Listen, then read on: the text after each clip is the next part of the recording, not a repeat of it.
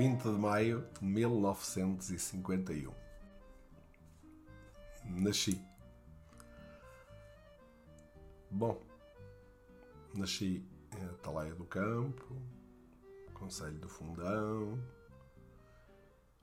Nasci numa aldeia muito pequenina, num tempo que não tinha não tinha luz, não tinha água canalizada, eh, as condições das casas eram fracas, não havia casa de banho, enfim, eh, era, era uma situação bem diferente da dois, felizmente. Eh, nesta altura, os meus pais viviam numa localidade na Serra do Açor, ali vertente quase da, da Serra da Estrela, uh, de um lado, do outro lado, Serra da Gardunha. Uh, e quando eu nasci, uh, os meus pais viviam nas minas da Panasqueira. Eu vim nascer a Atalaia do Campo, porque era a terra dos pais, a terra dos avós, enfim, era a terra da família toda. a minha mãe, o meu pai tinha 30 anos quando eu nasci, a minha mãe 27. Já tinha as minhas irmãs nessa altura. Temos 3 anos de diferença uns dos outros e eu sou o mais novo. E quando eu nasci, então, uh, ficámos uh, um pouco separados, porque o meu pai foi trabalhar para este couto mineiro, uh, ainda novo, logo que saiu da tropa, ele foi para lá trabalhar. Trabalhou dois anos nas minas e ao fim de dois anos, quando digo nas minas, digo lá dentro, como mineiro. Uh, ao fim de dois anos, uh, conseguiu uh, ir trabalhar para o escritório. Poderá parecer paradoxal, mas não é, atendendo que o trabalho dele de escritório não era, não era trabalho de escriturário, não é administrativo era mais de burocracia, portanto, era, era um trabalho de, de, de segurança. Uh, o meu pai estava na portaria dos escritórios gerais da empresa, onde havia talvez uns 200 funcionários. Não tenho bem a ideia agora, porque naquela altura uh, temos uma noção de que tudo é muito grande, não é? Uh, e hum, naquela localidade só havia mineiros e engenheiros. E o meu pai fazia parte daquele pequeníssimo lote que nem era engenheiro, nem era mineiro.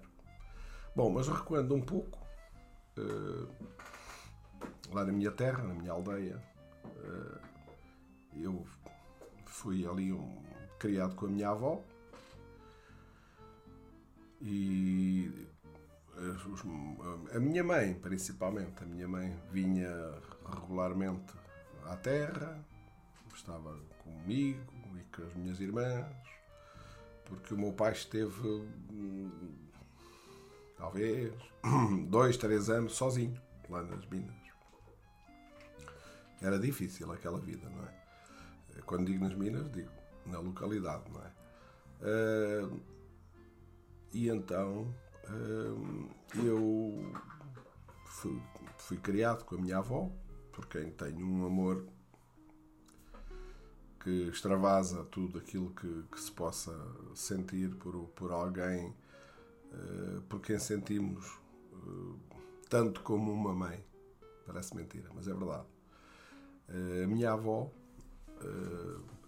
nós, quem nós chamávamos mãe, madrinha, na gíria dizia-se bem madrinha, assim, não era. Ou mãe, madrinha, mãe, madrinha. Uh, às vezes ainda se absorvia mais a, a, a, palavra, as duas, o conjunto das duas palavras e fazia-se ali mais uma, uma, uma ligação. Mãe, mãe, madrinha. E de facto era uma, uma senhora extraordinária. Uh, a minha avó era uma pessoa doente. O meu avô era uma pessoa que bebia muito e, e tinha epilepsia. E quando ele bebia muito, aquilo não, não funcionava lá muito bem. Uh, eles muito cedo, a minha mãe era filha única, eles muito cedo passaram a dormir separados. Muito, muito cedo. Uh, a casa onde nós vivíamos era na rua principal da, da terra. Naquele momento, naquela altura, não havia ruas com nomes, não havia nada. Portanto, na minha certidão de nascimento diz lá que eu nasci no lugar da estrada, que é a entrada principal da terra, que depois ao fundo deriva para a esquerda e para a direita. A terra resumia-se a isto. Hoje já tem para ali mais um, umas pequenas extensões, mas era mais ou menos isto. E eu fui ali criado com a minha avó. Ia para o campo, tentava ajudar o meu avô, mas pequenino, aquilo era mais brincadeira do que outra coisa. Ia levar-lhe o almoço, uma cestinha. Normalmente, uma grande parte das vezes o almoço era queijo e azeitonas e umas batatas com tomates. É, é, o almoço era isto. E muitas vezes o jantar também era isto. Batatas cortadas aos bocados, com tomates, depois misturava-se tudo com azeite e vinagre. Aquilo que eu hoje chamo mixórdia, mas mais elaborada. Porque uh, na maioria das refeições, quando estávamos todos, uh, esta dita Michórdia não era só aquilo. Tinha, também tinha cebola, normalmente. E claro que quando era miúdo punha a cebola para o lado, hoje é uma das minhas paixões. Mas é, é difícil falar daquele tempo, porque a casa era uma casa de madeira, tinha a parte exterior era de, de nunca percebi muito bem, mas não era, não era cimento, aquilo era uma espécie de adobe. Uh, e as divisões interiores, então, aquilo era, era uma coisa, umas paredes muito estreitinhas e era muito fácil. Uh, as coisas ouviam-se dos quartos para os quartos. Não havia nada para ouvir, não é? Porque quando eu dormia lá, eu dormia no meu quartinho, pequenino, a minha avó dormia no quarto dela, ali muito perto do meu. Depois no meio havia uma sala e o meu avô dormia embaixo, ao pé dos bois. Os bois, uh, a casa tinha um, uma entrada, portanto a porta normal da casa e ao lado dessa porta havia um portão maior que era por onde entravam os bois e logo ali, portanto a casa dos bois, no fundo, era só abrir os portões e dois metros mais à frente, três metros, tínhamos então o sítio dos bois. Aquilo dava para três bois. Depois havia uma parede em adobe também. Eh, mas aquilo praticamente eram só canas. E por trás dessa, dessa parede havia então uma, uma cama feita de, com meia dúzia de tábuas e mais parecia um esquife do que, do que uma cama. Uh, tinha um colchão de um tecido que aquilo. Eu nem sei que tecido é que era aquele, sei que era um tecido bastante agressivo, mas pronto, aquilo em princípio era forrado depois, não é? E então tinha uma, uma ranhura a meio, e dentro desse, desse colchão nós metíamos palha lá para dentro, depois deitávamos nela íamos vendo onde é que faltava, íamos metendo mais palha para as pontas e pronto, até que se arranjava ali um, um sítio mais ou menos que, que domaria ao corpo, não é? E hum, o meu avô dormia aí, portanto, entre, o meu, entre os bois e o, e o meu avô estava uma ligeira parede que não tinha eh, não tinha não estava tapada de maneira nenhuma. Portanto era uma coisa ampla e tinha aquela parede. Uh, ouvia-se toda a noite os bois sempre a dar com o rabo no corpo por causa das das moscas.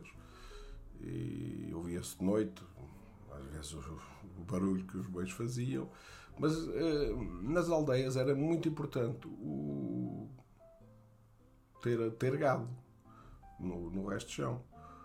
Porquê? Porque o calor emanava, o calor que emanava dos seus corpos subia e entrava em casa e aquecia a casa. Uh, hoje nós não estamos muito preparados para, para entender isto, não é? Como é que então, se o calor passava para cima, também devia passar o cheiro. Efetivamente, não passava.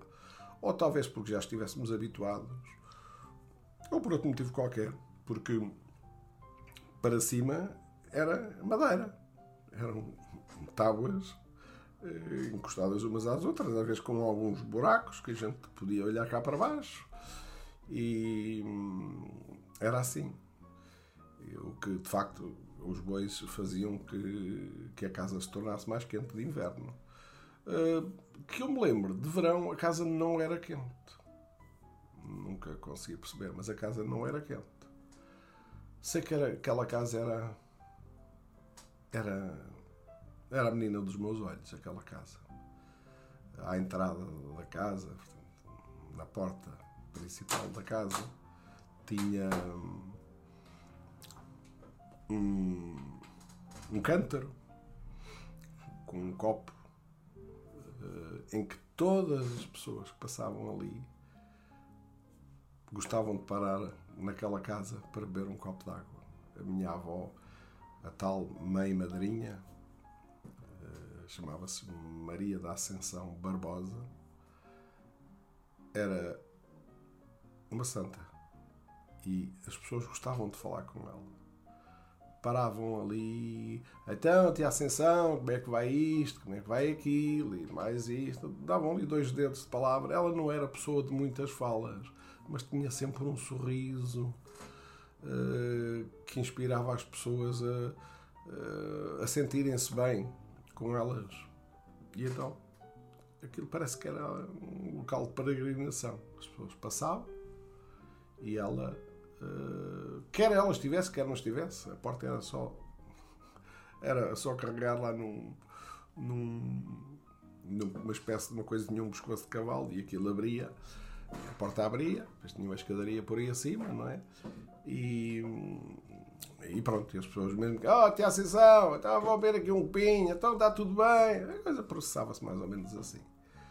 E eu às vezes estava no meu quartinho, eu via as pessoas pararem e ficarem ali a falar um bocado. A minha avó nunca se alargava muito nas conversas, falava pouco. Curiosamente, eu, eu nunca me lembro de ter visto a minha avó com dentes. Não tenho ideia de, de vê-la com dentes. Eu tenho algumas fotografias dela, poucas, mas tenho algumas. E eh, não tenho ideia de haver com dentes. Não sei. Uh, mas, portanto, nesta aldeia fantástica, porque eu não tinha, não tinha mundo. O meu mundo era aquela aldeia. Depois sabia que de vez em quando ia a uma serra cheia de penhascos, cheia de pinheiros, cheia de giestas, pinheiros bravos, era só o que aquilo tinha. E então tinha várias casas, todas em carreira, como se fosse um, um hospital. Depois tudo por ali abaixo, tudo em socalcos. Era assim, minha terra. E hum, depois para os lados, quer para a esquerda, quer para a direita, quer para cima, era serra. onde eu brincava, no, riacho, onde eu subia aos pinheiros para apanhar as pinhas e parti-las e tirar os pinhões, uh, onde eu, talvez não o devesse dizer, mas onde eu apanhava nos ninhos dos pássaros, retirava alguns ovos que comia, crus, assim, tal e qual. Uh, às vezes não chegava direito a casa porque usava uns calções muito pequenos, não é? E quando subia a um pinheiro, depois para subir era mais ou menos fácil. Para descer é que era pior, porque escorregava por ali abaixo imagina, as pernas ficavam uma desgraça. Mas pronto, mas hum, portanto, a minha, eh, a minha infância foi passada entre estas duas localidades.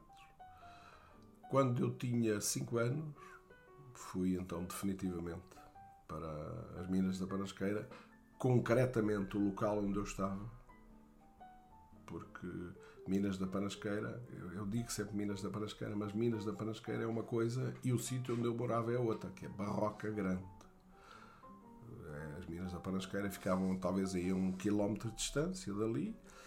Eram duas povoações, até havia alguma rivalidade entre as Minas da Panasqueira e a Barroca mas o que é certo é que eu habituei-me sempre a dizer Minas da Panasqueira.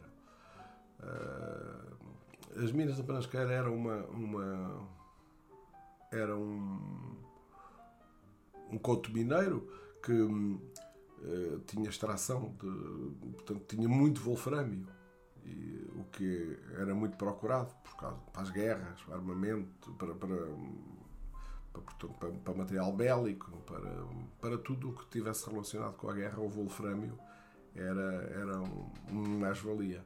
Era muito procurado e atingiu preços muito elevados. Na, por altura da Segunda Guerra Mundial, uh, as minas da Parasqueira eram das minas que mais produziam em todo o mundo eu tenho uma ideia que depois vinha a saber mais tarde, na altura não tinha a noção destas coisas, não é? Mas mais tarde vinha a saber que chegavam a produzir 3 mil toneladas por dia de wolframio. Portanto, aquilo era uma coisa disparatada, não é? Claro que pelo meio havia situações de mineiros que tentavam roubar minério, minério portanto, metiam nas botas, metiam debaixo do capacete, às vezes eram apanhados, iam presos. É uma tristeza, porque a Guarda Republicana sempre fazia uma repressão muito grande, devia ser paga para isso, não é? porque havia lá mesmo um posto de, de, de, de GNR e nós, os miúdos, tínhamos um medo da GNR que parecia o diabo. Qualquer coisa, desde jogar à bola não se podia, até outra coisa qualquer, falava-se que vinha lá a GNR e nós toca a fugir. Mas, mas foi, foi, foi muito interessante. Uh, aquilo que para nós era um perigo na altura, mais tarde constatamos que não. Enfim, eram coisas à nossa dimensão, aquilo era, era quase impossível, não é? De, de, de qualquer coisa que nos aparecia, aquilo era, era, era, era forte, era uma coisa quase impossível para nós de resolvermos qualquer coisa, saltar daqui para ali, como é, é que faz e tal. Hoje, já estive lá algumas vezes, olho para aquilo e digo, mas epá, como é que eu tinha dificuldade de saltar daqui para ali? Ou de fazer outra coisa qualquer. É? A distância que havia entre a minha casa, lá, estou a falar em, agora, é, continuo nas Minas da Panasqueira, a distância que havia da minha casa para o local onde nós íamos buscar água, porque não havia água canalizada também. Uh, era uma distância que me parecia enorme, porque pequenito, com qualquer vasilha às costas, uh, parecia muito distante e pesado, não é? Mas não era. Eram talvez no máximo, no máximo, 100 metros, talvez. Uh, e então, quando eu tinha 5 anos, fiquei definitivamente a viver na Barroca Grande, digamos assim, que era mais concretamente.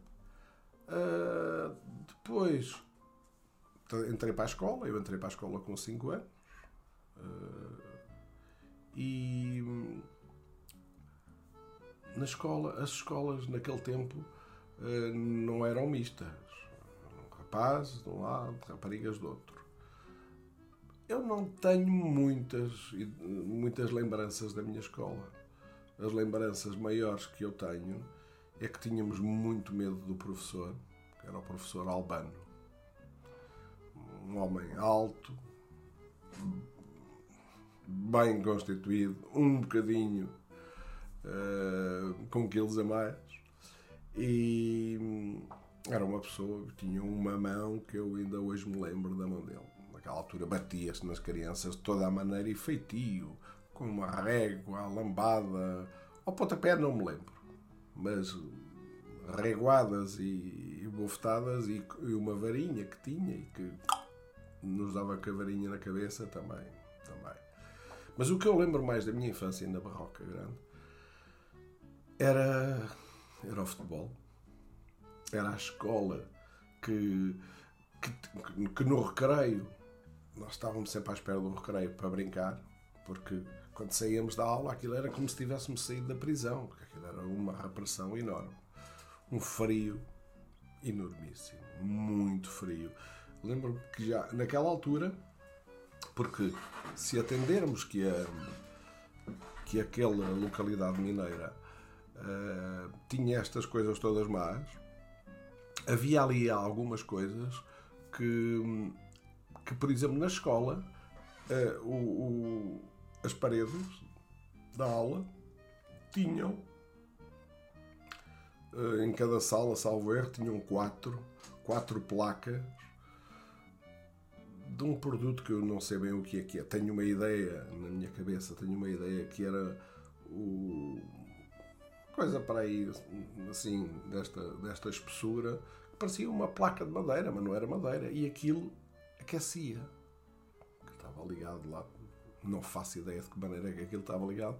E aquilo era quentinho. Nós punhamos, íamos para ali quando estávamos cheios de frio e tal. E estava no intervalo das aulas, não é? Uh, e era onde a gente ainda se ia aquecendo. Porque era impossível. Aquilo tinha temperaturas muito frias lá na serra. Uh, sendo que as casas não tinham aquecimento. Quase todas as pessoas tinham uma salamandra. O que uh, aquecia a casa nós tínhamos o privilégio de, de termos lenha gratuita. Portanto, havia os, os, os, mais desprotegidos são sempre os que ficam mais desprotegidos ainda, sempre que há algumas benesses para um lado que não há para o outro. E os mineiros não tinham direito a lenha. Uh, água, portanto, como já disse, ninguém tinha. Havia um bairro de vivendas, que era o bairro dos Engenheiros, aí, eh, aí parece-me que havia água. Não tenho bem certeza, mas aquilo era uma série de vivendas, talvez devesse haver ali talvez uns 30 ou 40 engenheiros, não sei muito bem, talvez. E aí penso que havia água canalizada. Mas no nosso caso, já disse que ia, que buscar a, água a um, um chafariz, a 100 metros de casa, mais ou menos. E, e então o aquecimento que, que nós tínhamos em casa, nessa salamandra, era metida lenha que já vinha cortada e que nós guardávamos num, uma espécie de um barracão atrás da casa que toda a gente tinha uh, esse barracão. Mas o meu pai, como trabalhava no escritório, tinha direito a, a, a, lenha gratuita, coisa que os outros não tinham, só os engenheiros é que tinham. Eram os engenheiros e o pessoal do escritório. Muitas vezes lembro-me disso porque as outras pessoas também precisavam e não sei como é que eles faziam. Provavelmente tinham a lenha, não é? Porque ali na serra havia muita lenha, mas, mas de inverno ir à lenha com aquilo cheio de neve era, era terrível. O meu quarto era onde estava a salamandra, porque as casas eram pequenas a minha casa tinha uh, quatro divisões. Uh, mas uh, as divisões eram pequenas todas. O, o, meu quarto talvez fosse o mais pequenino de todos. E havia uma casa de banho cá fora, na, na Barroca Grande havia uma casa de banho cá fora. A gente saía à porta de casa e logo ali encostado, a primeira porta que nós tínhamos logo ali fora era uma casa de banho. Tá, que aquela casa de banho resumia-se a uma espécie de maçanita, não era bem uma, uma coisa elevada, com um buraco no meio, e aquilo é que era a casa de banho, não é? Depois todas as noites vinha um batalhão, um mini batalhão de, de, de funcionários, despejar aquilo todo nas casas de banho todas, porque eh, naquela altura, talvez este bairro, que eu digo, portanto, que era assim, Sucalcos, devesse ter talvez umas 200 casas. Pois. Era uma fila de 10 casas e depois devia haver para aí mais umas 10 filas para baixo. Talvez. 100 de um lado, 100 do outro, 200 casas. E de noite, sim, o barulho que eles faziam a tirar aquilo, depois desinfetavam com criolina voltavam lá a pôr um, um balde enorme que aquilo tinha. Todas as noites faziam isso. Mas da escola, portanto, o que eu me lembro melhor, porque era muito pequeno, eu estive lá na Barroca Grande dos 5 aos 9, era que no intervalo da escola, além de jogar à bola, eu ia comprar uma carcaça que ficava lá mesmo, uma padaria, mesmo ao lado de, de, da escola e, e comia o pão assim, sem mais nada. Era uma delícia. Porquê?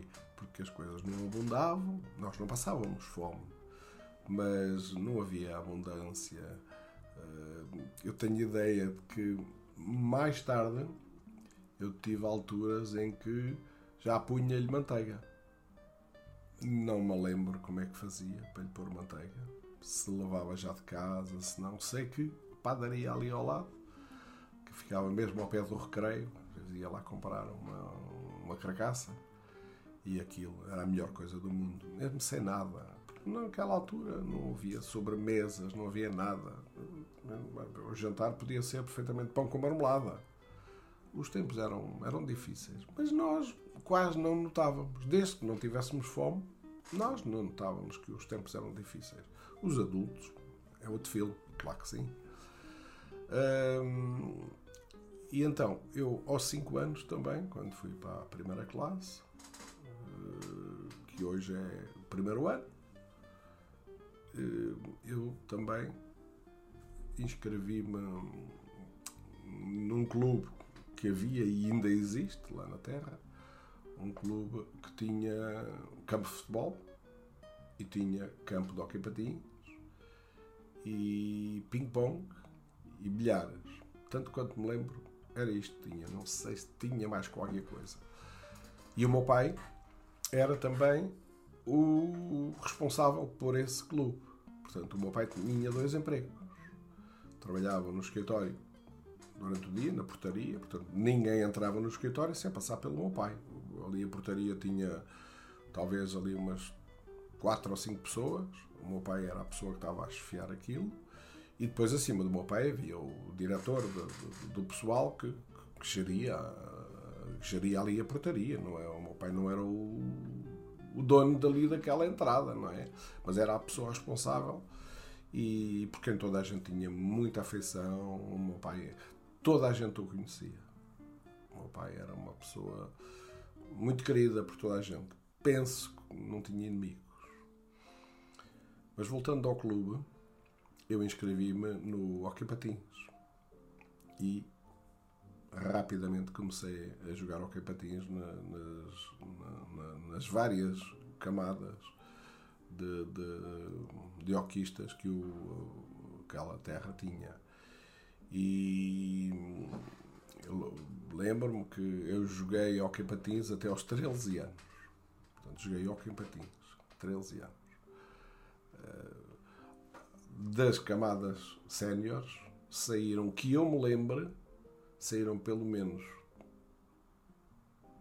3, 4 jogadores um para o Benfica e três para o Sporting.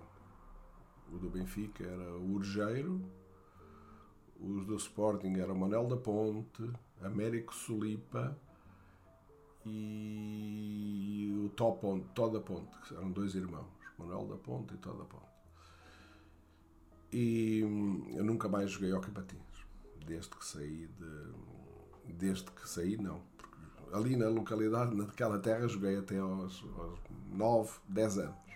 Depois fui, fui estudar para o fundão, para o seminário, e aí então joguei mais 3 anos hockey patins. Era uma modalidade que me agradava muito e eu acho que não era mau jogador. Eh, eu era o único jogador que jogava eh, quando o, o, primeiro ano o primeiro ano jogava contra o quinto. Eu era o único jogador que tinha autorização para jogar pelo primeiro para não haver ali uma decalagem tão grande entre os miuditos e os do quinto ano porque aquilo era uma diferença muito grande. E maior parte das vezes o quinto ano perdia quando eu jogava. Mas mas pronto Hum, então a minha infância foi, foi reduzida a, pequenas coisas. Era, no fundo era brincar, depois a, a nossa memória perde-se em coisas que pontualmente às vezes nos vamos lembrando, não é? Uh, mas que eu lembro melhor, portanto, como disse, era ir aos ninhos, uh, jogar à bola. Nós criávamos os nossos próprios brinquedos.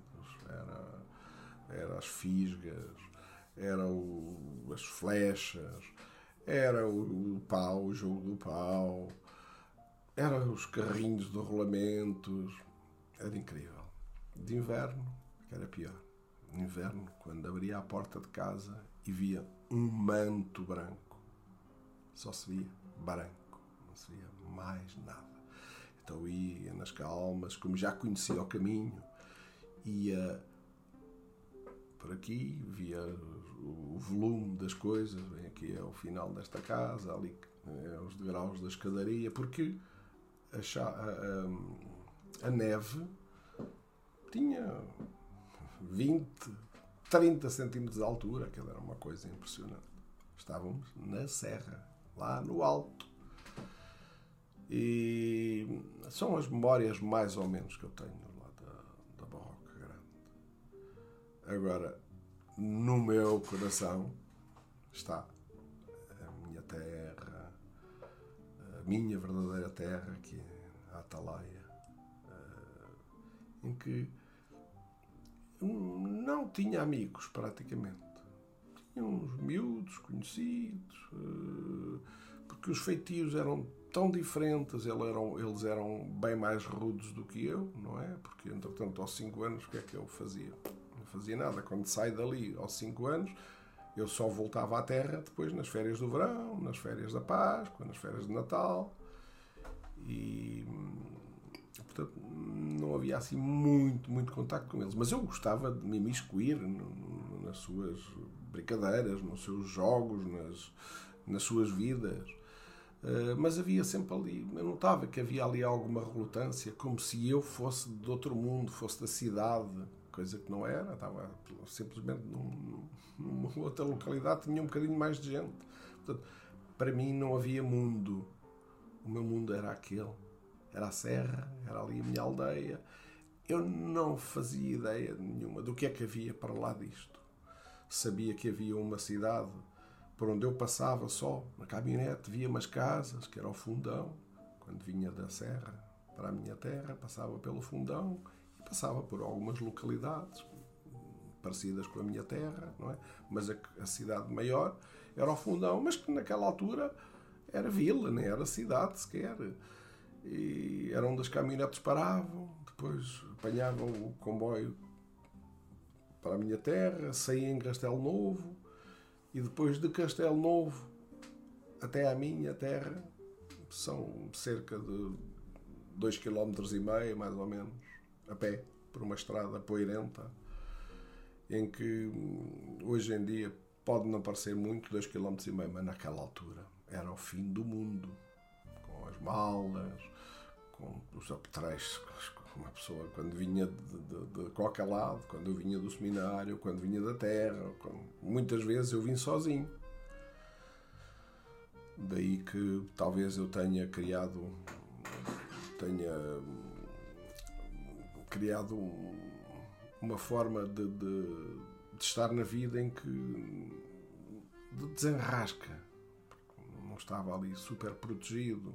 Até porque naquele tempo os, os nossos pais não eram não eram não eram como deviam ser em termos de daquilo que mostravam eram os pais maravilhosos eram os pais fantásticos que, que zelavam por nós queriam o nosso bem mas não havia aquela entrega aquele abraço que eu tanto gosto talvez seja por isso que eu que eu tenho necessidade de beijar tenho necessidade de de, de, de agarrar, tenho necessidade de abraçar, é fundamental para mim. Uh, gosto de sentir uh, a outra pessoa. Uh, é uma, uma, paixão interna, uma, uma, paixão que eu não, não consigo explicar. Mas um, a minha mãe e o meu pai não eram muito afetivos. e é, aquilo era de tal forma que não era só os meus pais que eram assim. Os pais, quase todos eles, era assim. Eu não tenho ideia de ver um pai ou uma mãe fazer um carinho a um filho. Nada. Aquilo é. Anda já a comer a sopa. Oh, o que é que vais fazer? Ah, então estás todo sujo. Bomba, bomba, bomba. Era tudo assim. Era sempre a lei da pancada. Provavelmente eles foram educados assim também. E os meus pais não eram muito de bater, mas também molhavam a sopa de vez em quando. Eu não era propriamente um traquinas, mas fazia as minhas maldades também. E quando digo maldades era isso, era afastar-me muito da casa, ir para a serra, uh, apanhar uh, uma coisa que, que, que, eu trazia muitas vezes, que era carqueja para, para casa, porque a carqueja servia para acender o lume, não era como se fosse uma acendalha. E hum, a carqueja servia para muitas coisas, servia para esfregar o chão da casa em madeira. Eh, naquele tempo não havia luvas para se fazer isto, não é? Mas a carqueja era uma coisa muito boa que nós utilizávamos muito. Mas é, ficávamos todos arranhados com a, com a com a carqueja. E normalmente por baixo das carquejas havia uma coisa que os putos todos gostavam, que era uma coisa chamada putega. Que por acaso agora há dias eh, descobri uma fotografia das putegas. Vi aí num, num sítio qualquer uma pergunta, alguém a perguntarem se fazer uma questão se alguém sabia o que era aquilo. Claro que eu quando olhei para aquilo vi logo que era que eram pútegas. Depois fui, fui uh, vasculhar e vi que havia lá mais pessoas a dizer. Uns diziam que aquilo se chamava putigas, outros diziam hum, algo similar. Mas hum, a nossa vida era, era feita assim de coisas muito simples. Nessa altura que eu vivi na, na Barroca Grande, uh, a minha irmã mais velha, portanto mais velha que eu, seis anos, a minha irmã Fátima, vivia lá uh, também connosco. E a minha irmã do meio, a São, uh, três anos mais velha que eu, vivia na minha terra com a minha avó, tal como eu vivi até aos cinco anos. E portanto, a minha, uh, aquele meu período de escola eh, primária foi na Barroca, juntamente com os meus pais e com a minha irmã Fátima. Ela uh, diz que ficou traumatizada porque eu queria pão. Naquela altura, um miúdo, quando queria comer, disse que quer pão. Dá-me pão. Dizia o que é que há aí para comer. Não, quer pão. Porque o pão era a base da alimentação. Pão e as batatas. E eu disse, quer pão? E ela disse que não dava pão, porque depois provavelmente eu comia pão demais e depois quando chegasse a hora do almoço já não tinha fome. É? E aquilo havia ali alguma rigidez, que aquilo. A comida, o almoço era para se comer, não era para dizer que não tinha fome. Se não tinha fome é porque já tinha comido outra coisa qualquer. Não, não podia ser. E então eu isso lembro-me perfeitamente. Eu agarrava numa faca e ela dizia que não me dava pão. Eu agarrava numa faca e atrás dela com a faca. Eu, eu, eu, lembro-me o que é que eu sentia que não lhe ia fazer mal nenhum, não é? Mas eu sabia que ela tinha medo, ia atrás dela com uma faca e ia dizer-lhe: ou dás-me uma faca, ou, ou dás-me o pão, ou espete a faca. E ela dava-me o pão. Uh, recordo com alguma, com alguma mágoa isto, porque de certa forma pode. Ela diz que sim, pode lhe ter causado algum trauma, mas uh, se, se analisarmos isto, à época e conhecendo-me, ela como me conhecia, sabia que, sabia que eu não era violento, eu normalmente não me metia em brigas como os outros miúdos que andavam sempre à tareia uns com os outros, todos, sempre todos escavacados. Eu normalmente não fugia a uma briga, mas não metia nelas por dar cá aquela palha. E, portanto, digamos que eu era mais ou menos sensato. Estava bem sempre com os dois lados, com o lado dos mais refilões e mais complicados, estava do outro lado também dos mais desprotegidos, que se reduziam à, à sua hipotética insignificância, não é? Pois, havia algumas pessoas, lembro-me que havia um que chamavam-lhe o macaco, porque tinha uns olhinhos assim, fazia assim, e pronto, a miudagem metia-se com ele e tal, e eu sempre que podia ia para o pé dele, às vezes até me esquecia, chamava-lhe macaco também. É? E estas coisas uh, fazem-nos, uh, hoje em dia, fazem-nos uh, repensar tudo aquilo que fizemos em miúdos e que de alguma forma nos marcou. Esta do, da faca no, do pão foi uma delas, que ainda hoje a minha irmã Fátima fala nisso. É? Epá, tu traumatizaste-me com aquilo.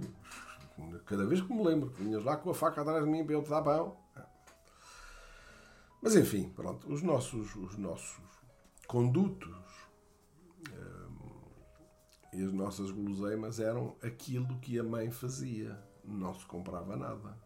A mãe fazia uh, marmelada, a mãe fazia geleia.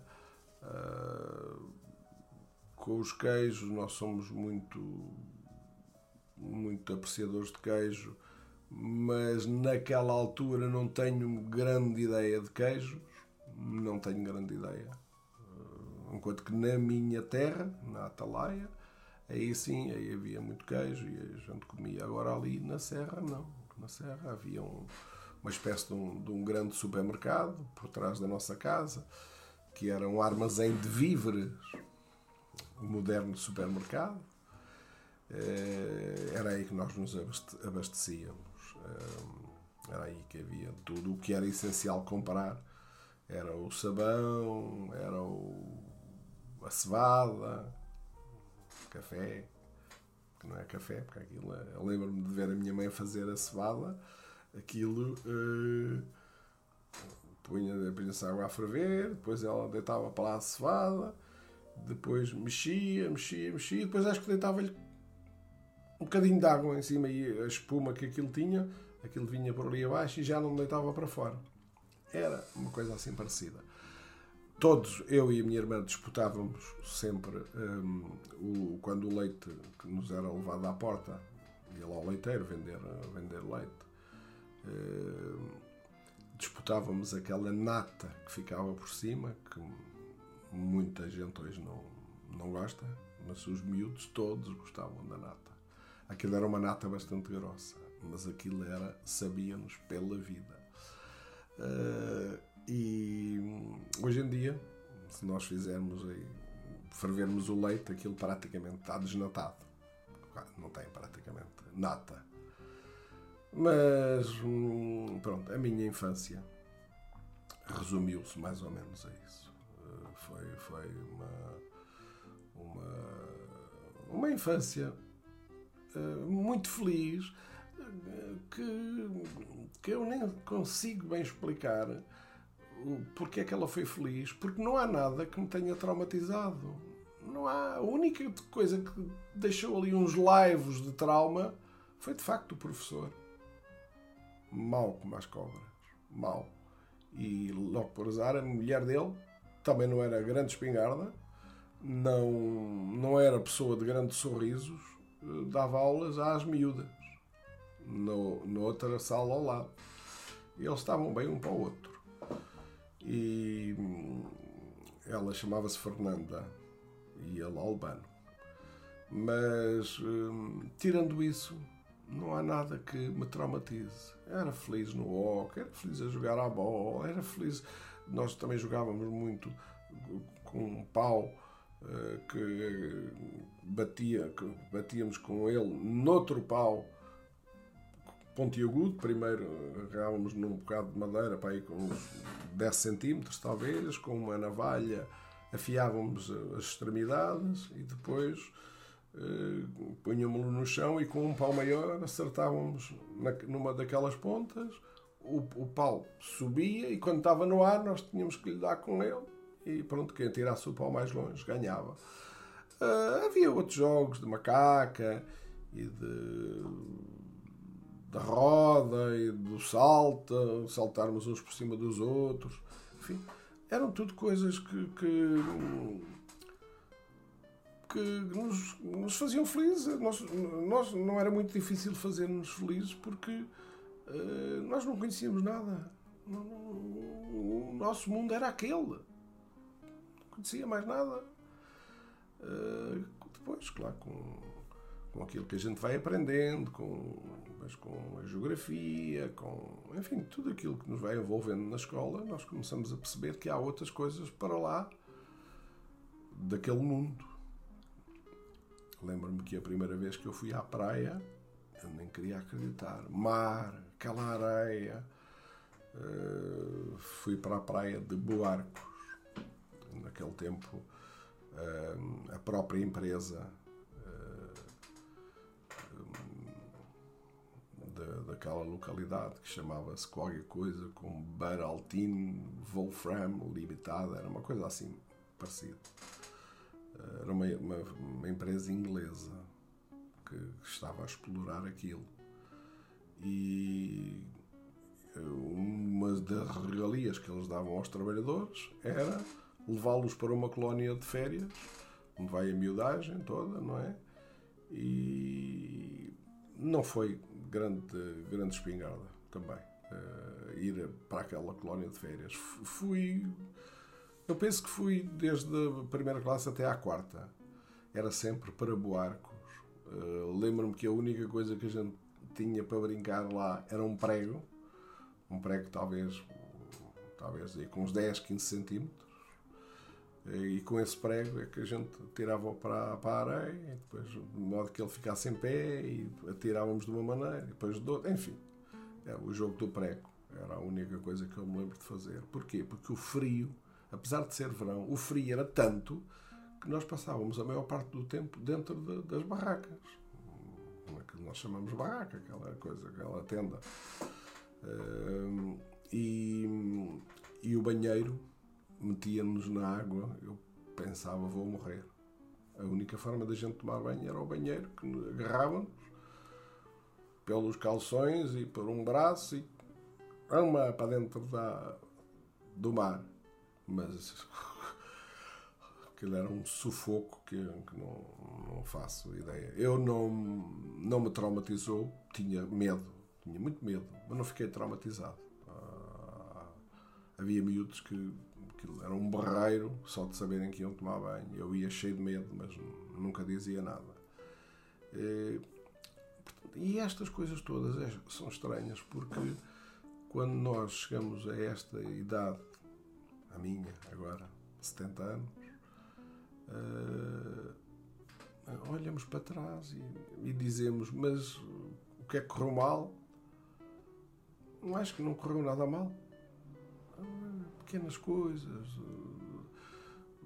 A história assim talvez mais, mais uh, estranha que eu, que eu, que eu me lembro foi que um, havia uma senhora lá perto de nós que o marido tinha cólicas nos intestinos, mas nós não, eu, não, eu não sabia o que, é que era cólica.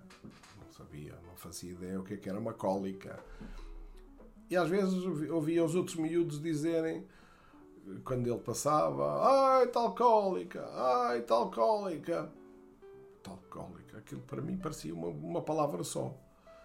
E, e lembro-me que num dia que fomos aos pássaros e, e passámos ao pé da porta dele eh, e, e estava a mulher à janela e nós os miúdos dissemos ai, tal cólica, tal cólica, tal cólica.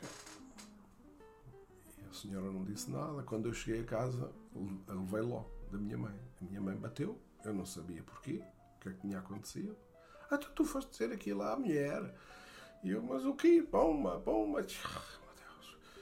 Mas o que é que foi? Bem, quando o meu pai veio, o meu pai também já sabia. Então, o meu pai foi pior. O meu pai teve que me esconder debaixo da cama e mesmo assim deu-me com o cinto. Nunca mais me esqueço. Ainda estou a ver ele a tirar o cinto para me dar com o cinto, porque eu fugia, não é? Depois meti-me debaixo da cama e ele com o cinto por baixo da cama batia-me onde calhava, não é? Punha os braços à frente e era assim naquele tempo. Então acabei por saber que a senhora foi dizer ao meu pai que eu lhe tinha chamado alcoólica. E isso, nunca mais me esqueci desta história, porque foi a agressividade do meu pai naquela época, neste episódio concretamente, foi, foi má. Mas o meu pai não era um homem propriamente de bater. Lá se exaltava a ralhar, o meu pai não bebia, não fumava, eh, não, não era pessoa que mudava de temperamento com facilidade, era uma pessoa bastante dócil até.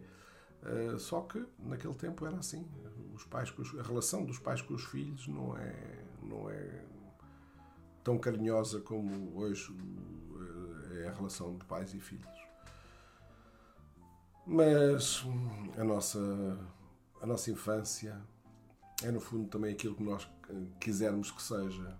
Porque se eu a vir pelo lado positivo, que foram imensamente mais os casos de felicidade que os de tristeza, eh, se a virmos por, por, por, por esse prisma de felicidade, a nossa infância foi uma maravilha.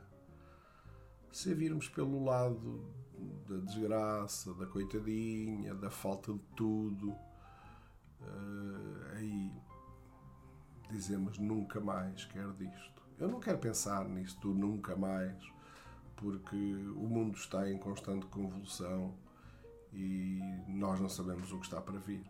Aquilo que nós hoje não tem importância nenhuma, uh, um dia isto muda de um momento para o outro. Um dia pode ser, pode ser muito bom ter pão em casa, ter batatas, que maravilha, eu tenho batatas, já não morro a fome. Hoje em dia as novas gerações não conseguem ver isto desta forma.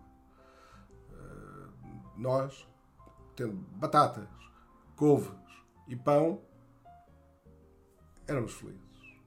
Depois, tudo o que viesse por acréscimo, tomates, cebolas, queijo, azeitonas, azeitonas era uma coisa também que nós comíamos bastante, porque havia, enfim, não direi em abundância, mas havia muitas, muitas azeitonas e daquelas bem grandes.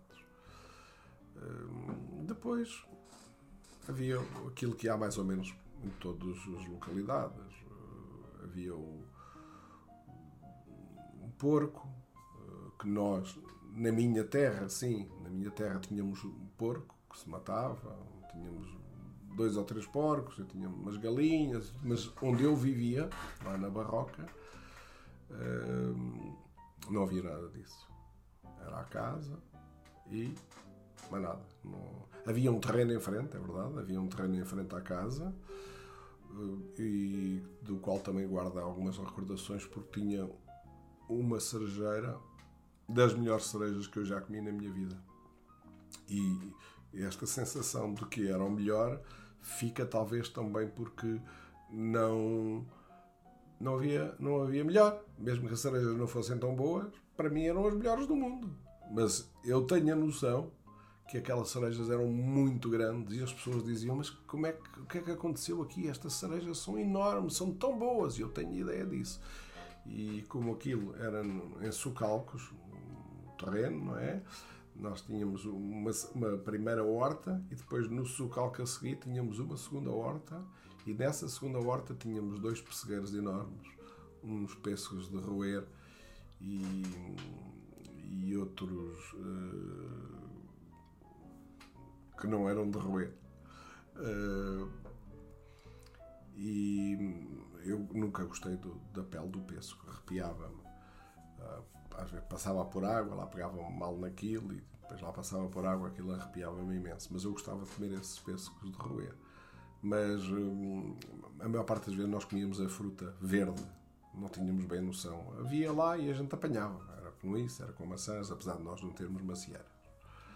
Uh, e era nesse bocadinho de terreno que nós tínhamos algumas, alguns legumes que a minha mãe lá plantava e depois o meu pai cuidava da terra nos poucos tempos livres que tinha, porque trabalhando em dois lados não era, não era fácil. Eh, mas eh, eu fui um privilegiado, porque de facto, no meu pai não tendo vícios e hum, a minha mãe também os não tinha, isso fazia com que eh, em casa houvesse a harmonia que não havia muitos lados, porque em muitos lares o facto de o homem beber ou fumar eh, mas principalmente o beber, o fumar, enfim, fazia mal à saúde, mas mas não havia nada a fazer. Mas o beber não, o beber transformava as pessoas e, alterava-lhes a sua sensatez e o que provocava eh, a família sofrer com isso, não é? Mas eh, mas foi foi uma história foi uma história que eu guardo com muito com muita saudade. Eh, é comum dizer-se que, mas que raio, mas que eu não tenho saudades nenhumas desse tempo. Não havia nada, não havia isto, não havia aquilo. Não, não, não de facto, não. Nós eh, luz tínhamos. Na, na, na Barroca nós tínhamos luz gratuita, não pagávamos nada. Não tínhamos água, mas eh, tínhamos casa de banho. Em contrapartida, na minha terra, eh, não tinha luz, nem água, nem casa de banho. Tinha que ir buscar água à fonte. Não é? E hum, as ruas não eram iluminadas. Eu lembro-me, por qualquer motivo, eh, quando já estava mais crescidito, ia, ia, hum, ia ver, ver. Havia lá um café que, que tinha televisão já teria talvez os meus nove anos, talvez. A televisão acho que foi em 1956, que foi a primeira, a primeira hum, emissão da televisão. E depois, quando eu regressava à casa, que apesar de ser ali perto, naquela altura era tudo muito longe, sem luz, nem nada. Eu regressava à casa, sei lá, para as 10 e tal da noite, 11 da noite, que naquela altura já enfim, já era tarde, até chegava, chegava a casa e já levava um raspanete.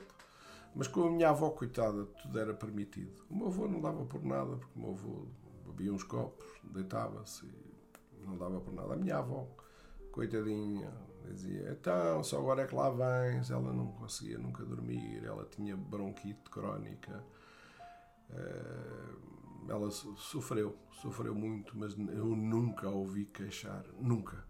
Nem eu, nem as minhas irmãs alguma vez se lembram de tê-la ouvido queixar-se. E hum, quando eu vinha então do café, das vezes ia ver qualquer coisa na televisão, porque ninguém tinha televisão, uh, vinham os cães lá a ladrar, a ladrar, aquilo era um medo, que aquilo era uma coisa que, que me deixou muitas vezes sem ir ver televisão exatamente, com medo do, dos cães, vadios que apareciam por ali a ladrar, um miúdo sozinho, àquela hora da noite. Era, era um bocado de meter medo. Tudo escuro, não, não havia candeeiros, não havia nada, nem petróleo, nem nada. Os candeeiros que havia a petróleo eram dentro de casa. Nós tínhamos, vários, como tinha toda a gente. Mas hum, foi, essencialmente, foi, foi isto. Eu gostava muito de ir para, para os campos, onde o meu avô trabalhava. Nós tínhamos uma propriedade em frente à casa, mais ou menos em frente à casa, eh, que era arrendada. Eh, e o meu avô é que tratava daquilo. Tinha uma grande figueira, tratava porque estava-nos alugada, não é? Aquilo pagava-se uma renda qualquer ao ano, não me lembro como é que era. Mas o meu avô era um mouro de trabalho. O meu avô era uma pessoa que um dia falarei dele, era uma pessoa que não. Também parecia que não era deste mundo, apesar de ter aquelas, aquele lado negativo que eu disse há, há bocado. Era muito trabalhador. Era forte que nem um touro. Era uma pessoa que, pois vê, ele via muito mal. E era uma pessoa muito, muito trabalhadora. Ele era capaz de despejar um poço. Estava horas, horas, horas a despejar um poço. Lembro-me de ver o suor a escorrer pela cara abaixo e ele continuava sempre com a burra, nós chamávamos burra. Uh, um, há sítios onde lhe chamam uma picota.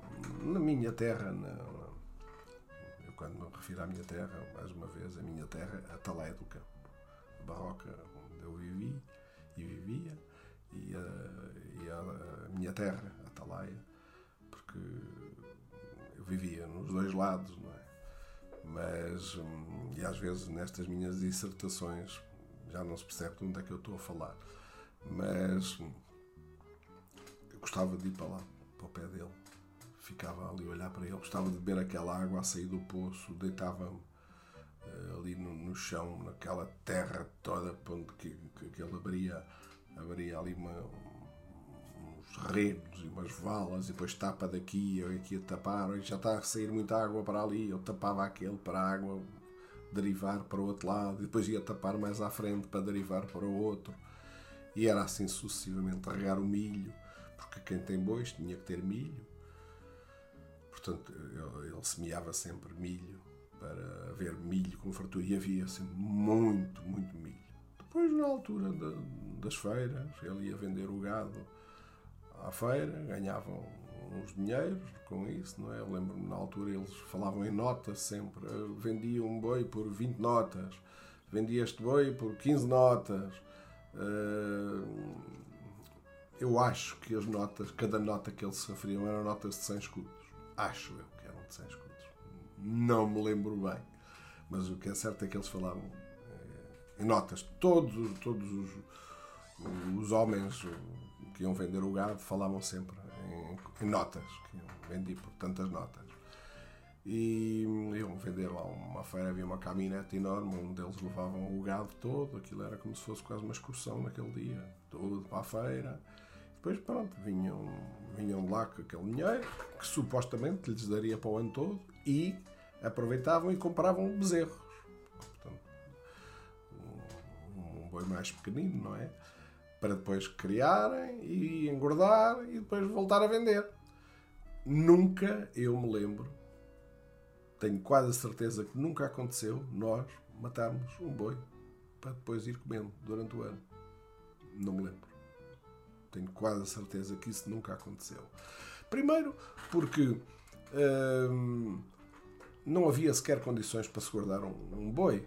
Uma coisa era matar-se um porco e dentro de uma arca de madeira que nós tínhamos, cheia de sal, metíamos para lá a carne do porco e íamos comendo dali. Depois na, na, na cozinha, uh, que não tinha fogão, a nossa cozinha não tinha fogão, o fogão, o nosso fogão era, era um lume aceso, uma fogueira acesa em cima de pedra, porque a cozinha era uma parte em madeira, depois uma parte razoável talvez metade da cozinha fosse em, em chão, tipo, meio ardósia, não me lembro bem uh, que, que chão era aquele. E então o lume era aceso ali e estava o lume aceso quase todo o dia. tinham uma corrente e essa corrente uh, servia para se pendurar as panelas, que na maior parte das vezes a panela estava no chão encostada ao lume. A comida era sempre feita ali. Havia sempre, sempre, sempre água quente. É, claro que não era água quente em quantidade para se tomar um banho, porque banho também era coisa que, que não abundava por ali. Nós tomávamos banho, eu lembro-me que tomava banho em qualquer lado, num poço, onde calhava. Eh, agora dizer hoje é dia de tomar banho, isso acontecia para aí, sei lá, 15 a 15 dias, talvez, nem sei bem, a roupa era a mesma. Nós andávamos com a mesma roupa todos os dias.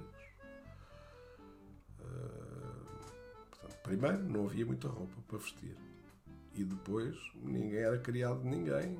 Aquilo era, era ao mínimo. Esta roupa ainda só vestiu esta roupa uma semana, já está a pôr aqui a roupa de lado. O nosso cérebro vai se habituando a que não põe roupa nenhuma de lado. Quando disserem para tirar a roupa, tira-se. É? Agora é que as coisas mudaram, felizmente. Ainda bem que mudaram. Mas, mas tudo isto eh, nos transporta para um mundo que, que não tem nada a ver com os dias de hoje.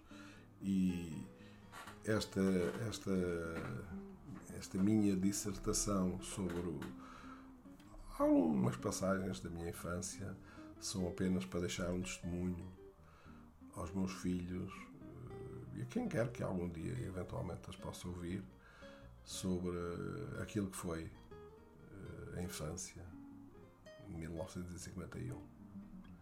Eh, estas dificuldades prolongaram-se mais ou menos até ao 25 de Abril porque essa era, era uma época de, de escuridão, mas ela só era escuridão para quem tinha a noção do que é que era não haver sol. A escuridão que se falava, o obscurantismo, que existe, tudo isso existia. Para nós isso não se refletia, porque nós tínhamos a comida na mesa, eh, que a maior parte das vezes era sempre comida de tacho, não é? Era era carne à jardineira, por exemplo. Era quando havia carne. Eh, de vez em quando era uma galinha, se bem que a galinha era mais quando se estava doente. Mas um coelho. Eh, mas na maioria das vezes as nossas refeições limitavam-se a batatas e tomates e couves. Não passava disso. Sobremesa, não, nós comíamos sobremesa quando queríamos. Uh, passávamos por um sítio, apanhávamos uma uva, passávamos por outro, apanhávamos uma maçã, uma pera, o que calhava. Em casa normalmente nem era preciso haver muita fruta, porque a fruta estava nos quintais, estava por aí espalhada. Ninguém vendia fruta, não é? A fruta estragava-se para lá. Os figos, então, nós tínhamos montanhas de figos, punhamos os figos a secar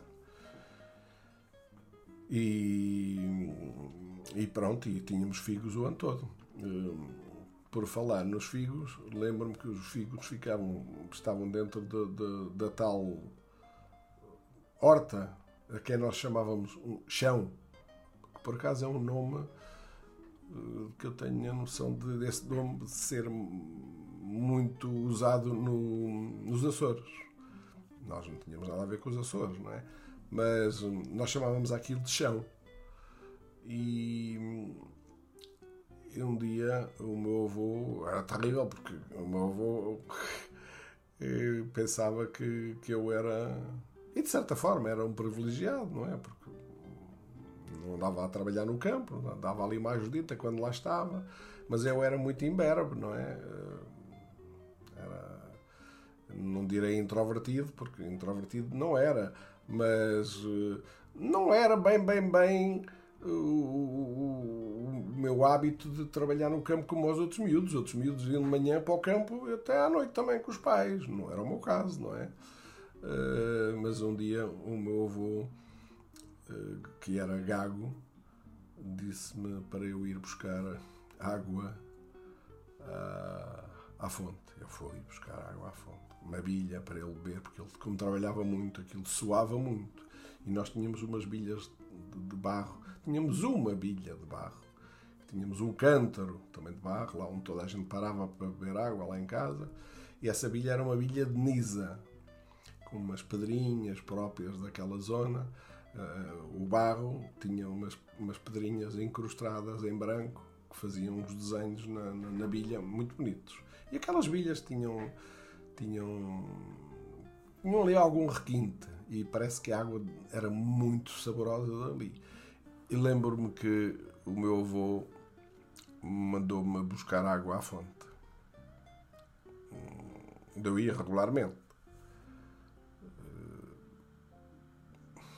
Naquele dia, provavelmente, eu não estaria lá muito bem disposto ou estaria a fazer qualquer coisa que, eh, que me aborreceu ter que deixar de fazer aquilo para ir buscar água a ele.